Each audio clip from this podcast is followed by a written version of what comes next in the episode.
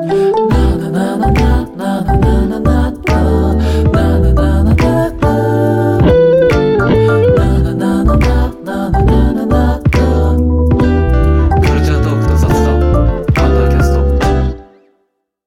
じゃあ、えー、アンダーキャスト第27回やっていきます。というわけで、えー、アンダーキャストは音楽クリエイターの茅原と長田によるポッドキャスト番組です。えー、音楽をはじめとするカルチャーや二人の愛するテクノロジー、その他取り留めのない日常の話題について、毎週末に各プラットフォームで配信しています。ということで、えー、今週もよろしくお願いします。よろしくお願いします。はい。で、今日は、そのメイントピックとしては、その Spotify のいろいろについてみたいなところ話そうかなと思ってるんですけど、結構真面目な回になるし、なんか、まあ先週雑談したけど、やっぱまだね、雑談したりたいので、ちょっと前段の雑談みたいなとこで、で、そう、なんかついこの間、僕が帯状疱疹っていう病気になってしまって、で、まあどういう病気かっていうと、なんかそうだね、最初、なんか謎に足が痛くなって、で、その後、こう水ぶくれみたいなのがめっちゃできて、で、病院行ったら帯状疱疹ですって言われて、で、まあでも僕は多分結構軽い方で、全然辛くないんでよかったんですけど、どで、なんかそこら辺でこう病気になってちょっと思ったのが、なんかこう、病気になると、まあ、もちろんね、全然嬉しくないんだけど、なんかちょっと嬉しいとこないですか？いや、まあ、非日常ではありますからね。そうそうそう。なんか、それでちょっとなんかみたいなのはあるかもしれないですけど、うん、そそれが嬉しいかと言われると怪しいですけど。ななんか嬉しいっていうか、なんか憧れみたいな、そう、特に、こう、しかも、なんかインフルエンザとかは全然嬉しくないんだけど、この帯状疱疹とかって、うん、例えば Google 検索で帯状疱疹要因とかで調べると、もう一番上に、こう、ストレスと疲労が原因ですみたいなのが出てくるのね。ああ、なるほど、なるほど。こういうストレス要因の病気に対する、ちょっと憧れというか、なんだろうな。なんかこうさ、他の人とかにさ、例えば親とかに帯状疱疹になっちゃってみたいな話とかしてて、で、いや、全然こう、最近仕事とか無理してないし、なんかストレスとかかかってないんだけどね、みたいに、なんか言ってる時の、なんだろうな、このストレス要因の病気かかりました、俺、みたいな、謎の自意識が。これ俺だけ結構やばいやつになってませんかやばいやつかな。ちょっと待ってよ。いやー、なんでだろう。なんかあれですかね。なんか、その、物理的な現象で、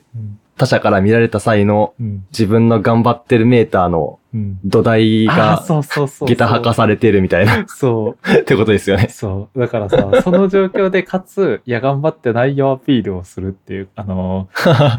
勉強してないよ、してないよって言ってテストで100点取ってくるみたいなさ、なんだろう。なんか、そういう曲がったかっこよさを感じてしまうんだよね。もうなんか、本当にちゃんとうつ病の人とか多分ブチ切れてますよ。いや、いやだからね、やっちゃうな。でも、なんだろうな。これが、こう、うつとか心のメンタル面の病気だったら、なんか僕も嬉しくないと思うんだけど、こうそれがフィジカルに症状が出てくるっていうのが、なんだろうな。いやでもね、多分ね、これも。男の勲章ですか？そうそうそう。なんか僕がちょっと特殊というか、多分、なんかもともとすごい健康体なんですよ。で、どんくらいかっていうと、多分小中高12年間あって、で、うん、学校一回も多分休んだことないし、すごい。早退とかも、そう、早退とかも一回したことあるかないかぐらいで、うんで、もう親とかも、もうどんなに体調悪くてもとりあえず学校行けみたいな方針の家だったから、なんかもうそれもあってめちゃめちゃ健康体で、なんかそれゆえに謎のこう曲がった憧れみたいなものを反動的に持ってしまってるんじゃないかっていう。なるほど、なるほど。自分の解釈ですね。なんだかんだ僕も結構健康体だと思ってたんですけど、うん、なんかそうやって言われてみると、ちょくちょくなんか、大きい怪我というかなんか休んだりしてます。うん、うん中学校の時とかに、髄膜炎？髄膜炎ってわかりますはいはいはい。うん。ってやつにかかって、でもなんか一週間くらい、なんか原因がはっきりしなくて、その一週間で症状これでだんだん落ち着き始めるねくらいの時に、うん、いや、髄膜炎かもしれないね、みたいなの言われて、で、なんか、その髄膜炎の検査って、うん。なんか、脊髄になんか注射とか刺して、なんかその髄液ってやつを取るらしいんですよ。やば。うん。で、なんかそれが普通にめちゃ痛いらしくて、うん。で、麻酔とかもないみたいな話だったんで、うんマジで超嫌で最悪だったんですけど、いうん。や、それ結局やらずに済んだんですけど、なんか、それが一番長期間休んだうん。うん。あれですね。あとはなんか、病気っていうかなんか、クソしょうもないうん。話なんですけど、うん。うん。これ大丈夫かな？この本題入る前にめちゃくちゃ長い僕のクソくだらん エピソード。大丈夫です。これ結構自分の人生の中でも一番くだらん話なんですけど、うん。なんか、小学校の6年生の時に、うんなんか、一回だけ僕手術したことがあって、うん。うん。まあ、手術って言ってもなんか、その、内視鏡みたいなのを入れて、うん口から、なんか、やるやつだったんですけど、うんなんかそれの原因が、なんか、小学校6年生の時に修学旅行ってあるじゃないですか。うん。うん。なんかその修学旅行の前日くらい、前日 ?2、3日前くらいからなんかずっと歯が痛くて、はいぐらついてて、うん。で、なんか、そのぐらついて痛くて、うんなんか気になってる状態で修学旅行行くの嫌じゃないですか。うん。なんで、なんかもう、この歯抜いたろうと思って、えなんか、修学旅行前日に、うん。なんかその歯を抜こうとしたんですよ。うわ、やば。、で、え、抜かないですか？歯って自分で。ああ、なんか抜くけど、でもなんか、そんな、なんていうの？自発的に抜くっていうよりは、なんかもう抜けそうになって、しょうがないとか、こう、次の歯生えてきたからしょうがなく抜くみたいなのあるけど、なんかそんな、俺俺は抜くぜ、プチみたいなのはないな。なんかきめちゃくちゃ気になっちゃうんで、そういうの。抜こうと思って抜いたんですけどなるね。うんなんか、そうなんですよ。歯をグッて押してうん、ポンって取れる。抜き方をしたんですけど、はいはいなんか、思ったより、なんか、簡単にっていうか、うん思ってる力入れなくても、本気で入れなくても抜けちゃって、うん。ポンって抜いたら、なんか、ヒュッつって、なんか、食べちゃったんですよ。歯を。それで、あ、歯食べちゃったわ、と思って。まあでもなんか、どうしようもないし、まあ別に、歯食べても別に死ぬわけじゃないじゃないですか、多分。わかんないですけど。なんで、わあ、嫌だなって思いながら、まあ、特に気にせずに寝て修学旅行行ったんですけど、なんか、その修学旅行行って、行ってっていうか朝起きてうん、修学旅行行こうっつって準備して、うん。なんか、その学校とか向かってる時も、うん。なんか謎に体力がなくなってて、なんか、すごい息切れするんですよね。うんうんなんかちょっと普通に歩いてるだけな,、うんなんで、いや、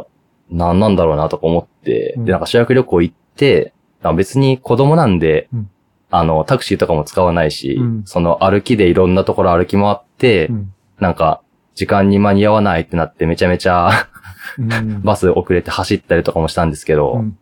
その時からめちゃくちゃ体力本当になくて。ずっとぜいぜい言ってて、うん。でも別に体調悪いわけでもないんで、うんからんなって感じで。で、なんか、その時に、旅館着いた時くらいに、その歯抜いたのを思い出して、うん。あ、これはもしかして、この、まだ、食道に歯が詰まってて、うん。なんかそれのせいで、うん。あの、息しづらいんじゃないかみたいな。のを思って、うんなんか、その、旅館で、なんかそのコップ一杯の水をうん、めちゃめちゃ一気に 飲むみたいな ことをずっとやって、その歯を押し流そうとしたんですけど、なんか、結局、二日目三日目になっても全然、ずっと息苦しくへて、え。で、それで、まあ、愛知帰ってき、実家、実家っていうか、うん。学校帰ってきて、で、それでなんか、本当に謎に息苦しいから、うん。よくわかんないからちょっと病院行こうみたいな話になってう、ん。病院行って、あレントゲン取ったら、うん。なんか、その歯がうん。普通に食道入ってたと思ってたんですけど、うん。そのまま、あの、肺の中に 歯が入ってて、やばそれで、なんか、普通に2、3日ずっと置いてたんで、うん結構、そこそこ肺炎みたいになってて、いいえ。それを内視鏡で取って、その肺炎が治るまで入院したのが、めちゃくだらん僕がでかい病気した話ですね。マジか。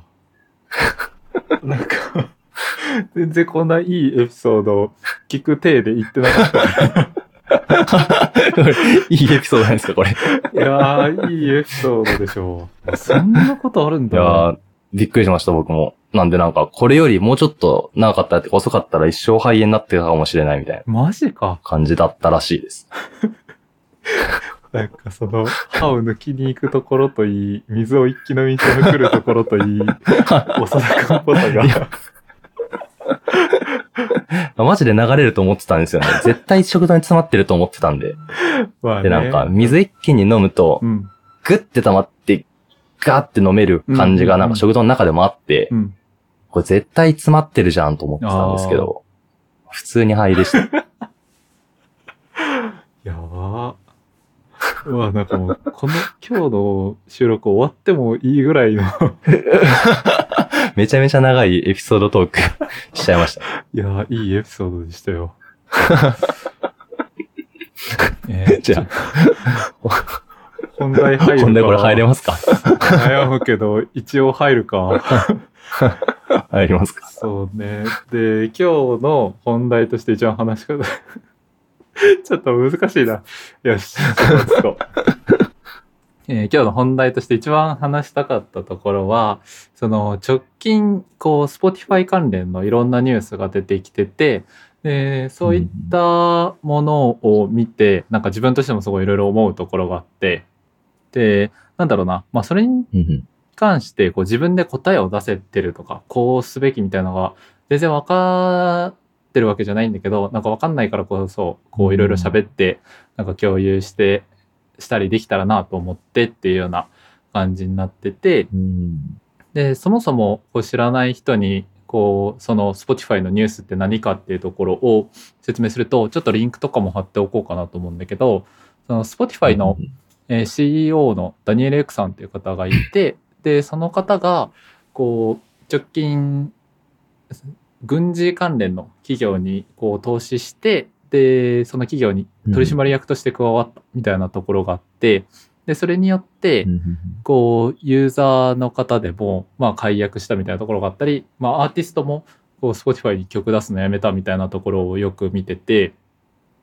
で、まあもう戦争が良くないっていうのはさ、まあもう当たり前のようにわかわかるというか、まあもうね、学校とかでもそうやって血に染み込んでるとこではあるんだけど、なんかそれで、うん。で、かつ、まあ、やっぱそういうね、戦争を推し進めるようなところには反対していきたいっていう自分の思いがありつつ、でもこう、例えばこのポッドキャストとかももうめちゃめちゃ Spotify には依存してて、で、例えば配信でアンカーっていうプラットフォーム使ってて、これも Spotify がやってて、だから Spotify と関わり立とうとすると、配信プラットフォーム変えなきゃみたいなところになるし、あとはミュージックプラストークとか使ってるのも他のプラットフォームだと使えないし、みたいなところ。でもちろんこう、一リスナーとしても今まで作ってたプレイリストとか、あとやっぱ Spotify シンプルに使いやすいみたいなところもあって、なんかちょっとうんすぐに離れることはできないなみたいなところがあって、だからそういうこう、うん一消費者として、なんか、やっぱ自分にメリットがあるから、これを使い続けたいみたいな気持ちと、まあ、こう倫理的なところを考えたときに、いや、やっぱこういうのに、なんて言うんだろう、ある種、Spotify 使うことがさ、そういう戦争を進めるのに賛同してるみたいになっちゃうのはすごい嫌だなみたいな思いがあって、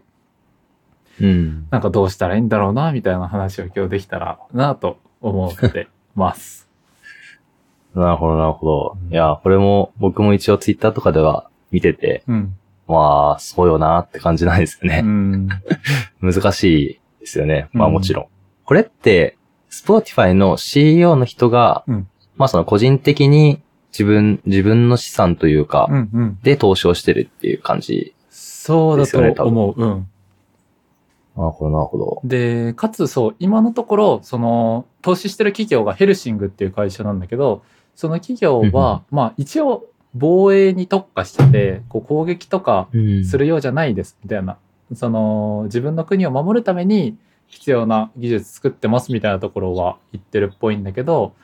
まあやっぱうん、こう、とはいえ戦争だし、まあ今後進んでいったら絶対、その他の国を攻撃する用の部分にも発展するだろうみたいな話があって、うん、だから、なんだろうな。でも、こう、Spotify 使うのやめれるかって言うとさ、まあ、すぐには無理だなと思ってて。でも、まあ無理ですね。そう、完全に自分の中でこう矛盾するこの二つをね、なんかどうしたらいいんだろうみたいなところを思ってて、なるほどなるほど。うん。ああ、でも、多分あれですよね。うんなんか、この Spotify っ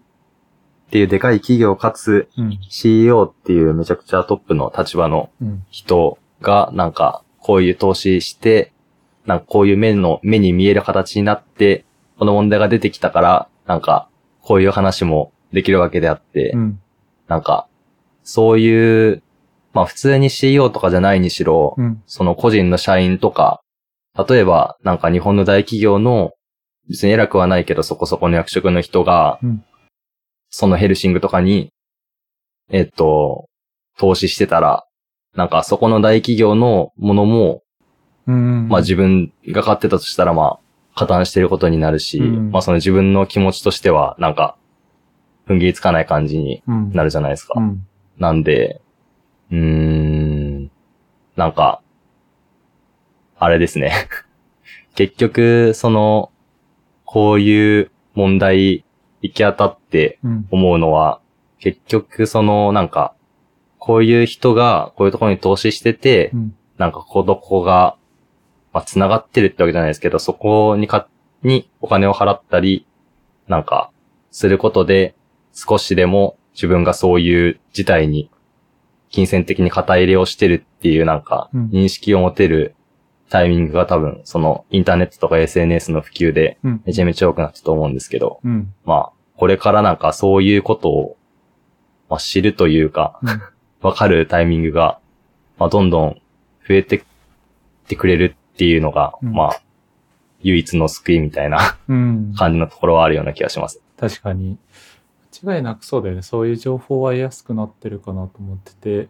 でかつさっき長田くんが言ってくれてたその、まあ、例えば隠れてこういう企業に投資してる人とかいたら、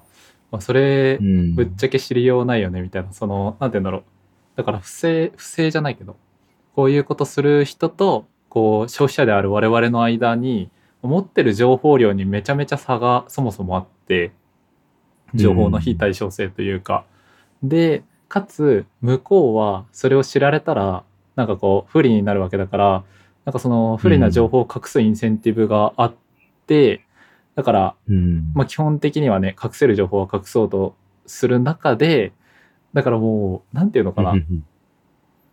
やっぱりこう倫理的に正しいものを使いたいとか正しい消費をしたいみたいな気持ちはめっちゃありつつうんなんかそれをし続けるのってもう限りなく難しいなと思っててうんでやっぱそれは例えばそうね。今回とかさ Spotify とかこう自分の消費が正しいと信じて Spotify を使ってたけど、まあ、実はそこに自分の心情と矛盾するこう経営活動を企業がしてたみたいなところが後から分かってでも依存してるからやめれないみたいなところがあって、ねえしかも今回はその情報が分かったからいいけど それが明かしてくれなかったらもうどうしようもないわけでみたいなところを考えると、まあそうですね。なんかね、どうしてったらいいんやろうみたいなところをね。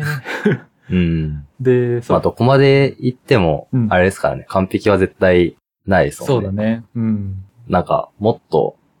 まあそれは言い、言い過ぎというかまあ極論言っちゃえば、うん。あれですよね。その、自分がその Spotify に今お金を払ってるうん。っていう状況ってことは、逆に自分に入ってくる、その、例えば自分が仕事してそこで賃金もらったとしたら、うん。そこの会社のプロダクトとかを使ってる人も、まあ、二次間接的にその、うん。 Spotify っていうかその軍事的なところに金銭的なあれをうん。回してるっていうのも、まああるっちゃあるんで、うん。まあ一生多分完璧はないんで、うん。まあそこに、どういう風な 区切りをつけるかというか、うん。っていうのを考えるしかないですよね。そうだね。なんか、そう、しかも、すごい嫌だなって思うのが、こう、例えば今回のその軍事企業に投資した企業が Spotify じゃなくってまあ全然普段ちょっとしか使ってないようなプロダクトの会社だったらなんかすぐ辞めれたと思うんやけど、うん。まあやっぱ Spotify にすごい依存してるから、まあ、今こう簡単に辞めれないみたいな状況が生まれてしまっててでそうなると、うんこう企業としてはもうユーザーを依存させたら勝ちみたいなユーザーを依存させればそういう非倫理的な活動をしてもこうユーザーを離れさせないことができるみたいなうん。のがもうめっちゃ嫌だなと思ってて なんかそのまあ確かにそうですね。そう。もう、まあね、それは一種正当なさ、こう企業、なんて言うんだろう、経済上は正当というか、まあ、何があっても離れないように、まあいい機能を出したりとか、こう他と差別化していくっていうのは、経済上は正当的だと思うけど、なんかその依存させれば何やっても大丈夫な状況にできるみたいなとこが、なんかめっちゃ嫌だなと思ってて、で、そうだね。な。なんか直近の別の件とかで言うと例えばこうユニクロがちょっと前にそのウイグル問題とかで、まあ、人権的にどうなんだみたいな、まあ、ちょっと真偽がどのくらい本当のことなのかみたいなの分かんないんだけどみたいなニュースが出た時とかも、まあ、やっぱ僕だけじゃないと思うけどもうユニクロなしで生活できないじゃんか。まあそうですね。そうですねヒートテック着ずに冬は越せないわけだし、うんみたいな。そう、だから、そういう人権問題抱えてる企業でも、まあ、依存させといたら、全然どうにかなって、で、うんうんそういう依存させられなかった会社は、非倫理的なことすると、こう潰れていくみたいなのとかも、なんかすごい気持ち悪いなと思ってて、うん。そう、でもこう、Spotify をやめれるかというとやめれないんだよね。無理ですうね。ん。まあ、ない、ないっていうか絶対ないですけど、うん。なんか突然 Google とか Apple がうん。兵器作り出してもう、ん。いや 絶対、に 無理ですもんね。うん。何にも言えなすぎる。うん。まあ普通にそこまででかいところとかになってくるとまあ、しかも直接企業が関わってくるとなるとまあ普通に国とか、そういうでかい力で多分どうにかできるんでしょうけどう、ん。うん。まあ仮にもしそういう事態になったとしても、使っちゃいますね。Mac とか。そうだね。iPhone 捨てれるかって言われたら捨てれるもんな。無理ですね。うん。そう。で、直近の、そう、さらに難しいところとしては、やっぱこう、SNS とかで、なんか、一貫性をすごい求められてるなって今思ってて、ああ、で、まあ確かにそうです。例えばある人がツイートで、なんか、A という主張をして、したときに、うん。なんかこう、ある種アンチみたいな人が過去のツイートからそれと反する行動を持ってきて、今あなたこうやって言ってたけど、過去はこうしてたじゃないですか、みたいな、こう、なんていうの、うんある種論破みたいなことをされるところがあったりしうて、ん。で、そう、そういうふうに一貫性をすごい求められるのに、自分が一こう一貫していることがすごく難しいというか、うん。なんかそこがすごいしんどいなと思ってて、まあ一貫性持たなくていいって勝手に僕はうんうんうん。思ってますけどね。うん。なんか、なんかさっきも言ったんですけど、完璧絶対無理なんで、うん。なんか、結局この先に変わることというか、うんうん。変えれることって、まあ、今からどうするかみたいなうん話になってくるんで、うん。なんかそこの部分の論理だけを今どう思ってるかで話すことしかできないですよね。そういう建設的な、会話というかねあれは。もう本当完璧無理っていうのはマジでそうやと思ってて、そう、それで言うと、なんて言うんだろう。みんな、みんなっていう言い方は良くないな。まあそういうふうに一貫性がないことを批判する、えー言論とかはめちゃめちゃ見るけど、でも一貫していられる人って、まあ大きく言ったらまずいないわけじゃんか。まあそうですね。なんかみんな大小なりの自己矛盾を抱えてて、っているのに、なんかこの一貫性を求められてしまうのはなんでなんだろうな、みたいなところを思ってて。うーん。いやーまあそうですね。一貫性を求めるのは、まあ他人じゃなくて自分のよううんな気もしますけど、ああ、まあ確かにね。自分でその一貫性を保ってるかどうかみたいなのは、うん。まあ普通に、まあ他者から見ても自分からしても大事ではあるけど、そこに口出しできるのはうん。自分だけであるような気はします。うん。うん。いや、確かに。あ あ。まあ一貫性とかでいくと、うんあれなんですよね。僕も、なんか、めちゃめちゃ最近っていうか修論終わる前くらいにうん。ツイートしたんですけど、うんなんか、ふとした瞬間に自分の痛い言動を思い出すと 実際に、ぐっと声が出てしまうみたいなはいはいはい。ツイートをしたんですけど、うん。これマジで大学入ってからめちゃくちゃあって、はいはいはい。そのマジで週1くらいのペースであるんですけど、なんか、エレベーター一人で乗ってる時とか、うん。なんか、普通にちょっとコンビニ行って帰る時とかに、うんなんか、ふとした瞬間に突然なんか、その今の自分からすると、うん。今の自分が客観的に見ると、うん。とんでもなく恥ずかしいこととか、うん。とんでもなく痛いこととかをうん。やってる自分をなんかフラッシュバックして、それを、が頭の中に出た瞬間に、うんあっってなるんですよね。いや、わかるわかる。っていうのがめちゃくちゃあって、うん。まあそれも、ま、まあ、一貫性がないから、うん。そういうことになってるって話だと思うんですけど、うん。まあ、そこで、うっとなれるだけ、まあ、マシかな。そこに対しての一貫性を持ってるより、うん。うっとなれるだけう、ん。うん。マシというか、まあいい方向には行ってるかな、みたいなのは、うん勝手に思ったりします。なるほど。いやー、でもめっちゃあるな、それ。こう、俺もなんか、高校生の時の言動とか振り返って、きつあの言動みたいな、言わないかったりするもんな。いや、やっぱみんなあるんですね。うん。安心しました。うんいや、あるよ。それはある。いやー、そうだね。ああ、そう、なんかあと、あの、自己矛盾みたいなところで話すと、なんか、うん。ここまでのその Spotify の話が、まあ、消費と倫理みたいな話、こう消費者としての自分とみたいなところだったと思うんだけど、なんかその消費者じゃなくてうん労働者としてみたいなところもあるなと思ってて、うん。で、なんかもともと僕前の会社で広告系の会社で働いてたんですけど、なんかそのやっぱ広告ってある種、まあ見る人が不快になるものが結構多かったりして、うん。で、だとか、まあ商品、その広告で宣伝する商品としても、なんかこの商品、景品表示法とか、こう守ってなくねみたいな 商品とかあったりして、でもこう、やっぱうん一サラリーマンである以上さ、こう、あなたの会社の広告は出しませんみたいなことはできなくって、なんか、まあそうですね。そう、だから結構転職したきっかけにもなったんだけど、なんか、こううん人に求められていない商品を、こう人に求められていない広告というもので表示することに関する虚しさみたいな。うん。でも、やっぱこう、ね、働かないとお金稼げないし、まあそうですね。自分ができることで言うと、それぐらいしかないし、みたいなので、なんかすごいうん。自己矛盾的なところを感じてたところがあって、だから、なんていうかね、悩みは絶えないねみたいな結論になっちゃうんですけど。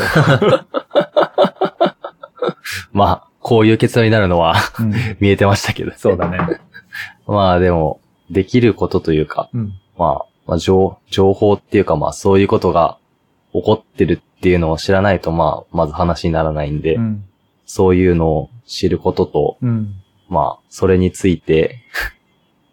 かん、考えるというか話す時間を持つみたいなことくらいしか多分できないですねうん。そうだね。なんか、でも、あ、そうだね。なんかそう、すごいさ、やっぱそこら辺でもさ、なんかずっとうじうじ悩んでるんだけど、なんかこう、うん。例えばこうやって話してこう発信してるのもやっぱその自分が倫理的じゃない消費行動をしているところのなんかある種償いというかなんかせめてできることをみたいなところでやってるところあるのかなって自分でも思っててうん。でもなんかとはいえこう、まあ、今回の例で言えばその Spotify を Spotify はこういうことしてますって発信はしつつも、まあ、じ結局自分使ってて 結局そこにお金を落としてしまっててみたいなところがあってうん。いやそうああなんかねすごいこういつも紹介しているポッドキャストで、まあ、経営の中さんよく話題に出してるかなと思うんですけどなんかその第72回でちょっと近いお話されててで例えばこうその今の日本の結婚制度とかに自分はうん。反対だけどでも自分は結婚はしててでまあやっぱ結婚したこと自体は嬉しいから SNS とかにはあげるけど、でもその結婚制度に賛成してるわけじゃないっていう、こう自己矛盾というか、うん。みたいなとこがあるみたいなのをおっしゃってて、いや、マジでそうだなって思って、いや、なんかこの回もね、すごい良かったんで聞いてほしいですね。うん。僕も聞いてみます。うん。なんかそう、その回、えー、芸の中さんで話されてた話だと、あとなんだろうな。あーなんかこう、ジャンプ漫画とか、やっぱめっちゃ好きで読んでるけど、やっぱこう、ちょっと前のとか読んでると、過不調性的なとこだったり、男尊女卑的な、なんか今見ると、うってなるような、こう、描写があったりとか、あとは、うん。ふるさと納税とかあって、で。ふるさと納税めっちゃメリット大きいからやっちゃうけど、あれって結構逆進性というか、なんかその地域間の経済格差を助長するようなものなんじゃないのみたいなところもあって、そこら辺もマジそうだなと思って、なんかいっぱい面白い論点話されてたので、ぜひ聞いてほしいです。いやー、でもマジ難しいよな。なんかさ、はい。こう、その企業と消費者っていう立場で考えたときに、なんか、まあやっぱ消費者としては得をしたいから、なるべく安い、こう同じスペックだったら安いものを買うと思うんだけど、うんうんなんかその安さの裏に非倫理的な活動が入ってたりすることってあるじゃんか。例えば、こう、サービス残業とかを労働者にさせまくって人件費削ってるから安くできるみたいな。のとかあるなと思っててでもこう消費者側ではこうその企業がちゃんとこう残業代払ってるかどうか分かんないからなんか実は裏でそういうことしてるかもしんないけど安いもの買っちゃうみたいなところとかある気がしてて、うん。そうですね。まあ、これも、あれですよね。一人の問題じゃないんで、うん。なんか、まあ、例え、例えば、僕たちがその Spotify を僕が辞めたとしたら、うん。その、軍事的なその投資とかが止まるなら、僕は全然辞めるんですけど、うんうんうん。別にそういうわけでもないじゃないですか。そうだね、だし、まあ、多分この心理で全員 辞めないから、うんこういうことが多分起き続けてるとは思うんですけど、うんなんか、そこに足を踏み出せる、踏み出せるっていうかまあ、大多数がそう動くかどうかってなると、相当厳しいものが多分ありますよね。そうなると、現実的に問題が解決してるのかしてないのかっていうと、してないことになっちゃうし、うんうーん。どうしていいのかわかんないですけど。いやーもう本当にねそうなんだよな。あーなんかそれと、まあ、全然ちょっと話の方向変わるんだけど同じ Spotify の話としてみたいなところでなんかよくこう Twitter とかで見るのがなんかその Spotify は他のサブスクと比べて1再生あたりのアーティストへの還元額が安いんだよみたいな見伝をすごい見てて。で、なんかだから、それなのに Spotify 使ってる人とかって何なの？みたいな、ある種ちょっとこう、なんていうのかな、批判的なこうツイートとかを結構目にすることがあって、うん。で、まあ、でもそこら辺もなんかこう、ちゃんとこう、中身見ていくと、まあ、そもそも Spotify って結構ビジネスモデルが全然他のサブスクとは違くって、うん、例えば Apple Music って、まあ、有料ユーザーしかいないんだけど Spotify はこう無料ユーザーもいて、だからうん、で無料ユーザーが、まあ、大体半分以上ぐらいいるらしくって全ユーザーの。うん、なんかそう考えると Apple Music と Spotify をこう1再生あたりのアーティストへの還元額っていう一つの数字だけで比べるのって、まあ、結構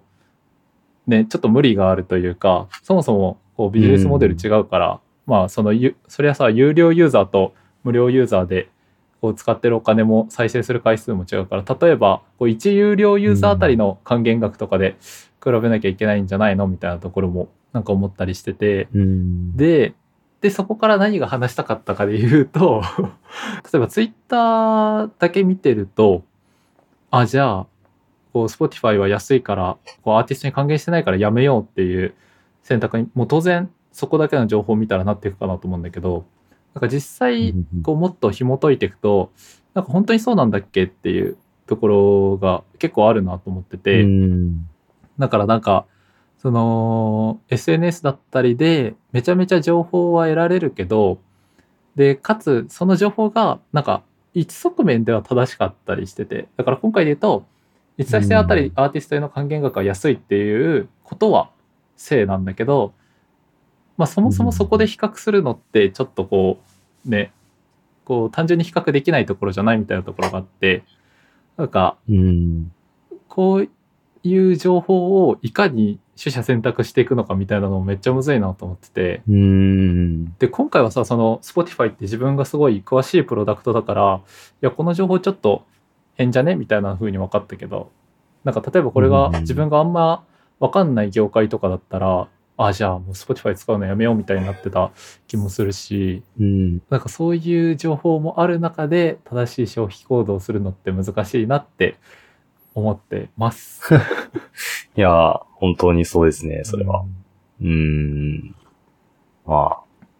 考えないといけないことがそう。多すぎますからね。ね、でもこれはなんか一人とか複数こう23人とかで抱えれる話じゃない気がしててうん、まあそうですね。まあだからそうだからこそ今日こういうふうに話したりしてうん。なんかこう同じようにさ悩んでる人結構いる気がしてて、うん。だからああなんか同じこと考えてる人いるんやなみたいに思ってもらえたらいいなと思ってっていう感じですね。そうですね。これを、 Spotify のうん配信アンカーを使って 流すのもちょっいやそうなんだと皮肉ですけどね。なかなか。いやーもうね、このエピソードを録るって決めた時に、その、ポッドキャストアワードかなっていうのがあって、そこで Spotify が、Spotify Next Creator 賞みたいな賞とかが作ってるんだけど、もうその賞は二度と取れないだろうなって思いました。なるほど。まあそもそもね、そんな取れる。絶対にこびれない。そうそうそう。賞を取るためにやってるわけじゃないから、全然いいんだけど。まあそうですね。うん。まあ、言ってあれだと思いますけどね。別に Spotify 側としても、うん。その CEO の人のうんその軍事投資に対して、全員が全員いい、いいっていうかまあ、肯定してるわけじゃないと思うし、や、そうだね。うん、なんかその、 Spotify がなの内側の社員さんのうん。心情とかの方がもっと複雑というか。本当にそうだよな。あれだろうなとは思います。なんか絶対さ、やっぱその Spotify の中の人もさ、まあうん。僕みたいにもともと Spotify すごく好きで入ったみたいな人が多いと思ってて、うん。でも、こうプロダクトはすごい好きなのに、その CEO の行動が許せないみたいな、うん。なんかさっきのこう労働者と倫理みたいな話にもつながるけど、うん。めっちゃ複雑だろうな。うわゲストとかで呼びてえな。すげえ話になりそうですね。うん 絶対出てくれなそう。いや、でも内部の人とかはどう思ってるんだろうね。なんか、もうそうですね。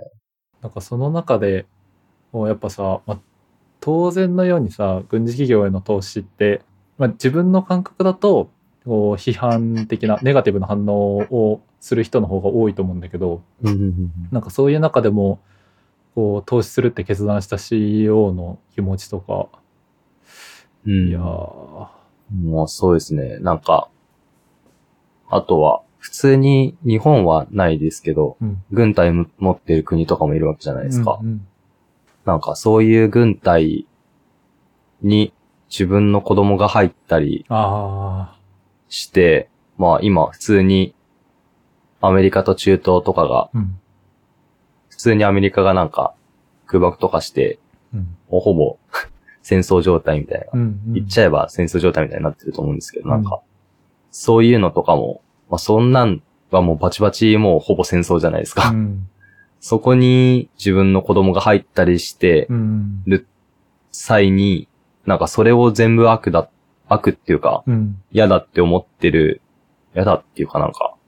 不名誉に思ってる人って、うん多分その日本人の感覚より全然少ないというか、確かに確かに。その国を 守る軍隊に自分の息子が入ってるっていうのを誇りに思ってる人とかもうん。絶対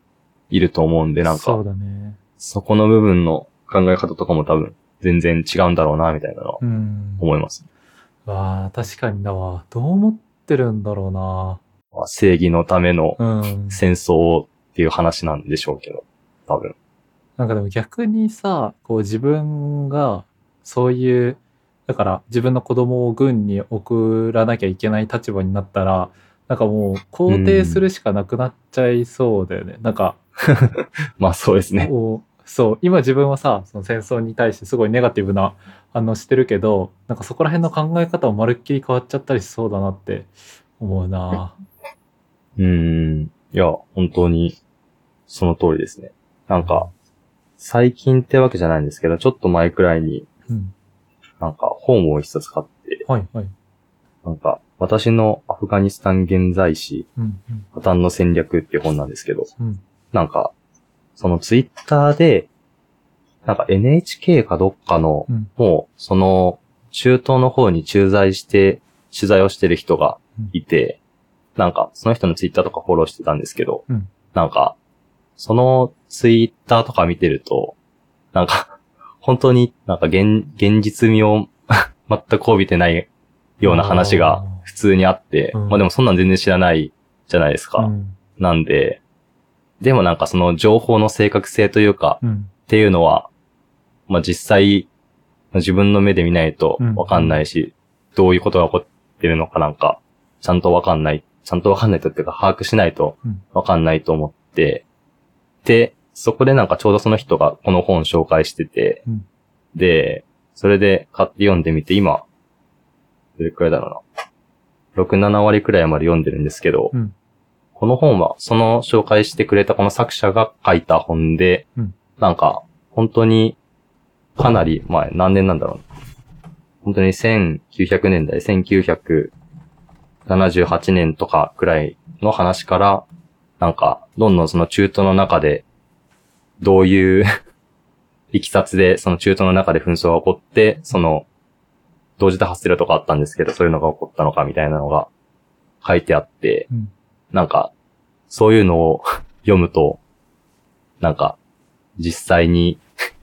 こんなことが世界で起こっててうん、かつ多分、今もその中東とかで、そういうことが起こってるのかな、みたいなのを思うと、うん。何もできないけど、まあ、知ろうとするというか、うんうん知ってるだけ、まあ知るか知らないかで言ったら知ってるだけ考えることもできるしいいのかなみたいなうん。思って、結構普通に面白いんで、うん。おすすめですね、このうん本。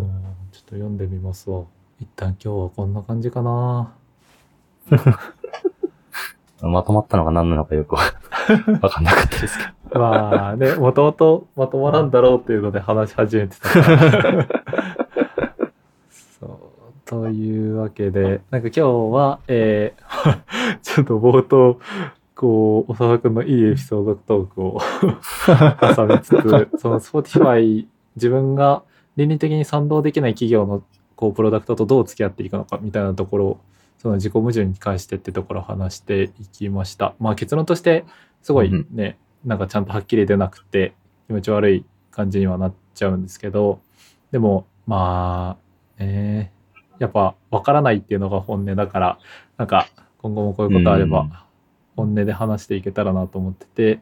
で、やっぱり今日話した中になんか間違ってる部分とかもあるかなと思ってて、なんかそこう、なんだろうな、自分はこう思うよとか、それは違うと思うよみたいなのがもしあったら、なんかそういうお便りとかもいただけたらすごく嬉しいんで、ぜひぜひいただけたらなと思います。というわけで、そうですね。いつもの最後の早口言葉をいくと、えーアンダーキャストではお便りを募集しています。えー放送の感想や2人への質問、2人に話してほしいトピックなど何でも大歓迎です。えー、Twitter アカウント、アットマークアンダーキャストの DM か、公式サイトのフォーム、もしくはメールにてお待ちしております。また、2人が共通のテーマで選曲し、語る Spotify プレイリスト、ライフタイムサウンドトラックもほぼ毎週更新中です。こちらもぜひ聴いてください。というわけで、今週もありがとうございました。ありがとうございました。